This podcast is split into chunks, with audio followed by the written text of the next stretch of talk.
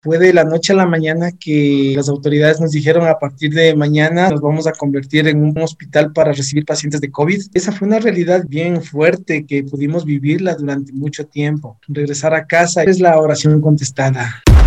Javier Alcocer, médico ecuatoriano. Javier es un hombre de barro que se ha mantenido constante en la primera línea.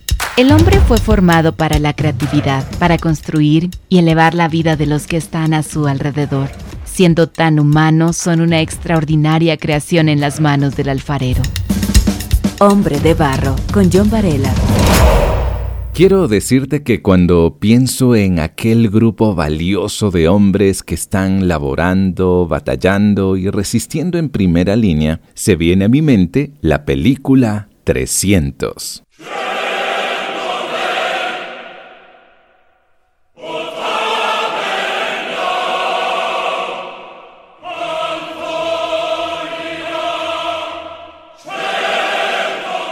La historia narra sobre el rey Leonidas y sus 300 guerreros espartanos que pelearon a muerte contra el rey persa Jerjes I y que también lucharon contra su armada.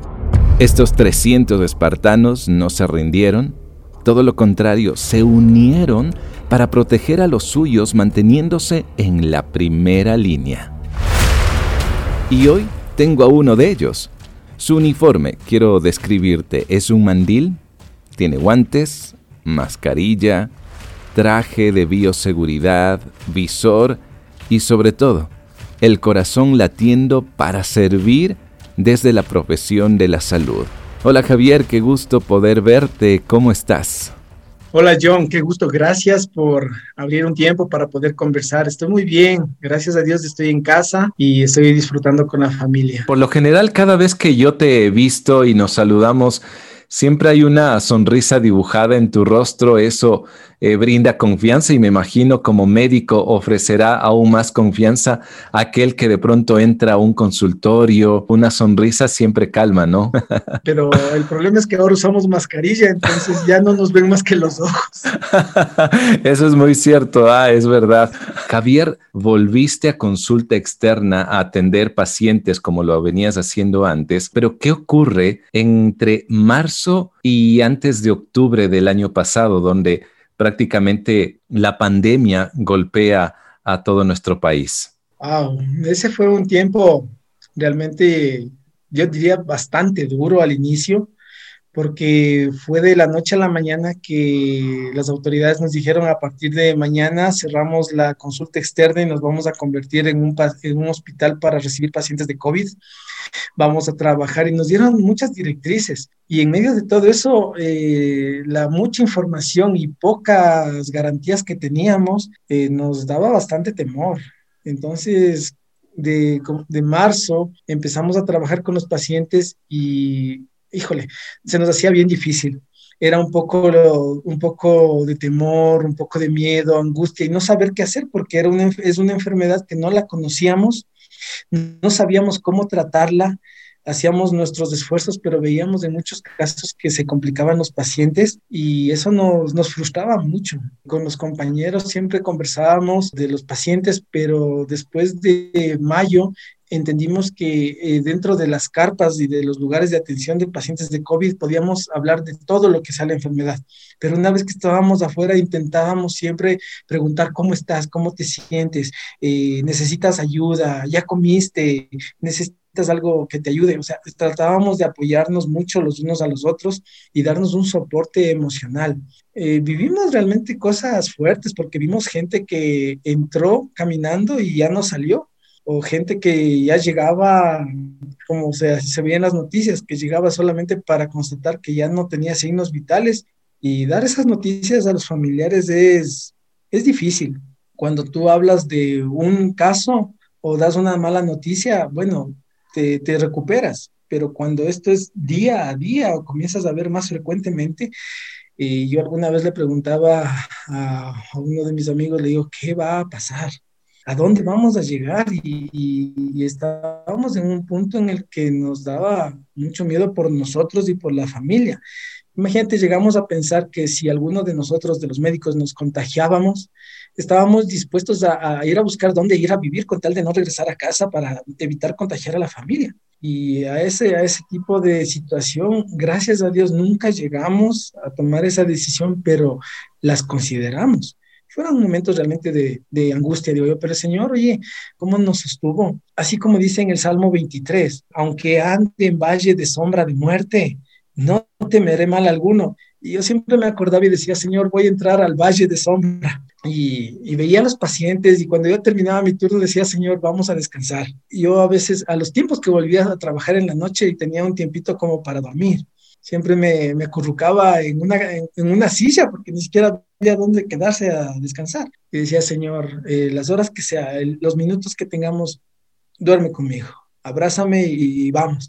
Y, y, sabes que me recuperaba bastante bien. Claro que al llegar a casa el siguiente día era a dormir por el cansancio. Hombre de barro, originalidad en sus manos. ¿Qué significa ahora para ti llegar a tu casa luego de toda una jornada de trabajo como médico? Wow, eh, sabes que siempre salimos con un reto. Eh, yo digo con la con mi esposa, con Greisita, todos los días eh, cuando nos despertamos oramos juntos. Ya. Y encomendamos nuestra vida y la de nuestra familia siempre a Dios y, y salimos. Y esa fue una realidad bien bien fuerte que pudimos vivirla durante mucho tiempo. Regresar es la oración contestada, regresar a casa y poder entrar a un sitio de tranquilidad, para mí es, me llena mucho. Cuando veo y siento más la presencia del Señor es cuando puedo ver a mi familia y estar al lado de ellos. Me siento muy contento cuando puedo regresar. Estoy seguro que cuando tú llegas a casa debes tener, sin duda alguna, todo un protocolo antes de ingresar, antes de saludar a tus hijos, antes de darle un abrazo, un beso a tu esposa. Me imagino que tendrás un lugar donde depositas llaves, chaqueta, mascarilla y todo ese arsenal que, que vienes cargado eh, en ti, así como protegemos nuestra parte externa. ¿De qué manera tú estás tratando de cuidar tu salud mental para que tu interior también reciba un adecuado tratamiento luego de pasar semanalmente tal vez 40 horas o un poco más? Mira que eh, yo pienso que la relación con el Señor que tenemos como familia es la que nos ha permitido estar saludables emocionalmente. Yo como te comentaba hace un, momento, desde el mes de octubre volví a la consulta externa. Todo lo que está sucediendo a nivel mundial y lo que estamos enfrentando en el trabajo eh, es impactante y desgasta. A veces uno piensa que son pocas horas, pero llegas bien atareado, cargado. Y lo que hemos aprendido es a dejar todo esto afuera de casa, entrar a casa y es tal cual como tú dijiste hace un momento, retirarse un uniforme, un equipo de protección, una mascarilla, desinfectarse. Es también parte de lo que yo hago, dejar todo lo que he vivido en el día también afuera para poder entrar a mi casa a descansar, para no llevarme un problema adentro de mi casa a veces es inevitable porque son personas, mis pacientes a veces son muy allegados, muy conocidos y, también han sido parte de mi familia. Entonces, atender una llamada dentro de casa, eh, sí, sí lo hacemos, pero tratamos en lo posible de, de, dejar el trabajo afuera y dentro de casa concentrarnos netamente en lo que es la familia y poder disfrutar unos de otros. Javi, es evidente por la manera como te escucho eres un hombre de fe, pero no deja de que las experiencias que uno vive también le provoque miedo, sobre todo eh, en tu caso, ¿no? Un médico que varios meses tuvo que atender a varios pacientes con COVID. ¿Hay alguna experiencia, me imagino que tendrás muchas, ¿no? En medio de esta vivencia como médico, con personas con quienes pudiste charlar? ¿Qué te transmitían ellos, esas personas, cuando tú te acercabas a, mirar su historial médico, a, ver eh, qué más se podía hacer con ellos? Yo estaba en un área en la que el paciente llegaba, era evaluado y cuando ya ameritaba el paciente ser hospitalizado, lo trasladaba a un sector, a un área que le decíamos el área 4, donde ya él tenía que quedarse. Entonces, antes de ir al área 4, algunos pacientes se ponían a llorar y se desesperaban mucho por pensar, eh, ellos se, se, imaginaban que lo peor. Entonces, teníamos una oportunidad de, de, orar con ellos, de darle una palabra y decirles que todo va a salir bien, que, que tengan confianza en el Señor, que nosotros vamos a hacer lo, lo posible por ayudar en todo lo que necesiten. Alguna vez eh, tuve la oportunidad, justo salía de una carpa y eran como las seis de la tarde y había un señor que lloraba y lloraba sentado afuera en el parqueadero del hospital. Yo lo miré y al principio me, me, me, desentendí, pero sabía que él era familiar de un paciente que habíamos mandado a esta área 4. Y obviamente la, la, persona estaba muy preocupada y yo pienso que fue el mismo señor el que me dio la fuerza para acercarme ya estaba yo sin equipo de protección, o sea, estaba solo con mi mascarilla, pero me había retirado ya todo el resto porque estaba ya retirándome hacia un lugar donde me tenía que desinfectar. Y me acerqué. Al inicio me dio un poco de, de, temor porque sabía que posiblemente podía también tener COVID. Entonces yo me, me a un, a un, lado de él y, le di, y comencé a escucharle. Él más que hablar balbuceaba porque no paraba de llorar y yo le dije si podía orar por, por él y su familia. Entonces él me quedó viendo y dijo que bueno, eh, oré por ellos y después la, yo pude ver cómo el Señor ministró esa vida, porque su cara cambió. Y él dijo algo que a mí me, me, llenó mucho y dijo, yo sé que todo va a estar bien, ahora sé que todo va a estar bien, porque ya he puesto mi confianza en el Señor. Yo me retiré y, y él se quedó ahí sentado igual, pero me fui muy contento porque nos dio la oportunidad al Señor de poder hablar de la confianza en Él. Y eso es muy lindo, ¿no? Todo, yo pienso que muchos de los médicos, enfermeras, auxiliares, personal que realiza la limpieza, ha tenido oportunidad de, de, decir, Dios lo va a cuidar. Y el Señor está llegando a corazones que posiblemente estaban duros, estaban heridos o incluso no lo conocieron. Es una oportunidad que nos ha dado el Señor con temor y todo, pero lo hemos enfrentado.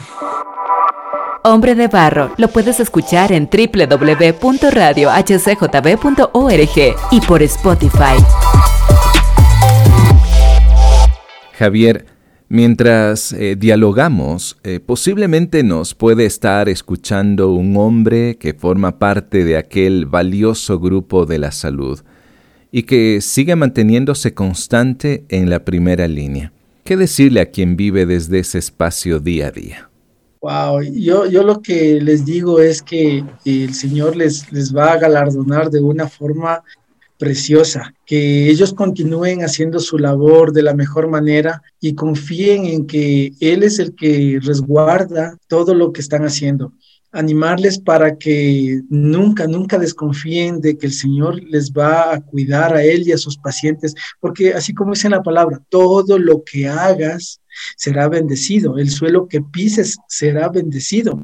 Así hemos logrado de entrar a estos lugares de trabajo y cada día decir, Señor, aquí es un lugar de sanidad, un lugar donde vamos a, a, a dar. Y entonces, animar a todos los que tengan la oportunidad de hablar del Señor y dar una palabra de consuelo y de ánimo a los pacientes. Sabes que muy pocas personas, yo diría que mínima, mínima cantidad de personas han rechazado el que podamos orar por ellos. Eh, pero bueno, tendrán sus razones, pero en la mayoría eh, es bien recibido. De hecho, una persona que está en una cama de hospital o una persona que está esperando en una sala para ser atendido, el hecho de, que alguien ore por ellos les motiva bastante para saber que Dios está en control. Para finalizar, como médico, ¿qué provoca en ti cuando escuchas que se siguen detectando fiestas clandestinas o el irrespeto por el aforo tal vez de un sitio o buses que todavía en ocasiones van más llenos de lo que se les permite la ley?